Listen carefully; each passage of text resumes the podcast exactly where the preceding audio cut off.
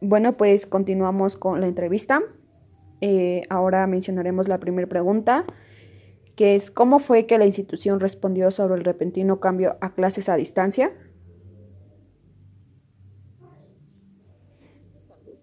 Pues muchas gracias por la invitación. Mira, respondiendo a tu primera pregunta, pues creo y considero que al principio como que hubo algunos docentes que se negaban a dar clases a distancias, pues para ellos se les dificultaba lo que es utilizar nuevas, nueva tecnología y pues considero que con apoyo del director y de la subdirectora este, nos dieron lo que son webinars para tener lo que es mayor énfasis a lo que eran las plataformas que íbamos a utilizar.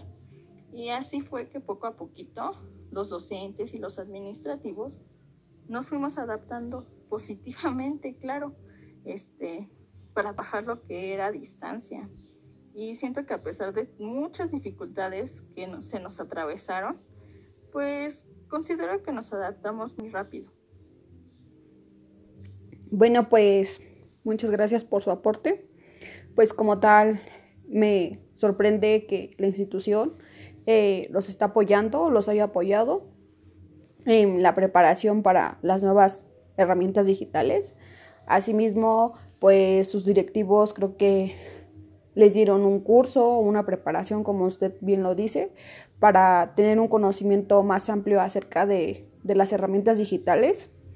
Y como usted lo dice, se fueron adaptando con el tiempo, ya que pues es esto es algo que ya tenemos que estar desarrollando para la vida futura.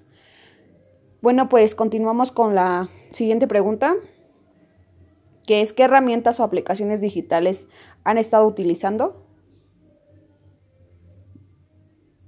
Las aplicaciones y herramientas que se han utilizado dentro del plantel, pues es Classroom, Teams, Zoom, correos electrónicos, WhatsApp y en ocasiones, dependiendo de las materias, utilizan Google Forms.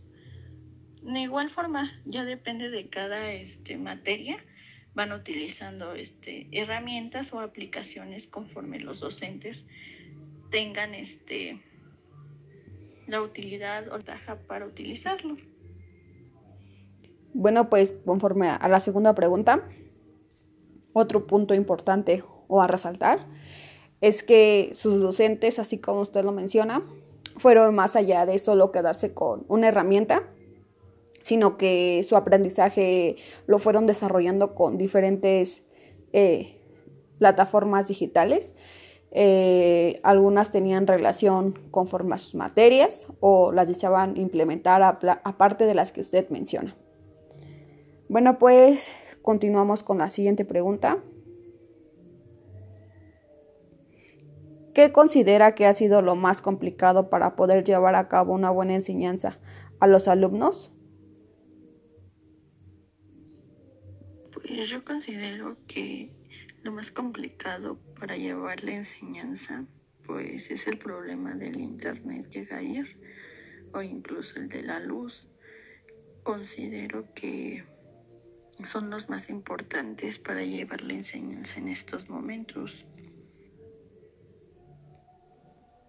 Claro, también es un punto importante o son puntos importantes como usted lo menciona, que es la falta de internet o que no hay luz en algún momento. Eso puede hacer que no llegue el aprendizaje al 100% con cada uno de los alumnos, pero sin embargo también podríamos dar otra idea, ¿no?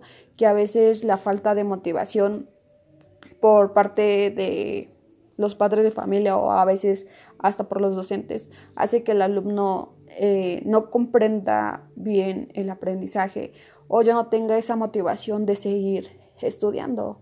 Pero pues los dos aspectos que usted menciona pues también son eh, parte fundamental para que pues llegue el aprendizaje hasta los alumnos, ¿no? Si no hay esos dos medios, bueno, pues no puede existir una comunicación, un aprendizaje bien.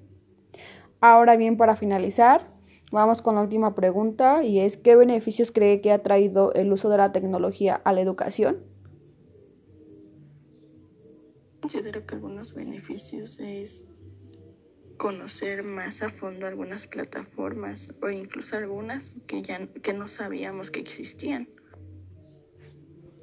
Tienes razón, eh, pues tenemos que tener un amplio conocimiento de herramientas digitales para así mismo manejarlas y no solamente quedarlos con lo más básico, sin embargo es superarnos como alumnos y asimismo como docentes para poder mejorar la educación y estar más completos en cada uno de los aspectos que es desde una educación básica hasta una educación de nivel de licenciatura.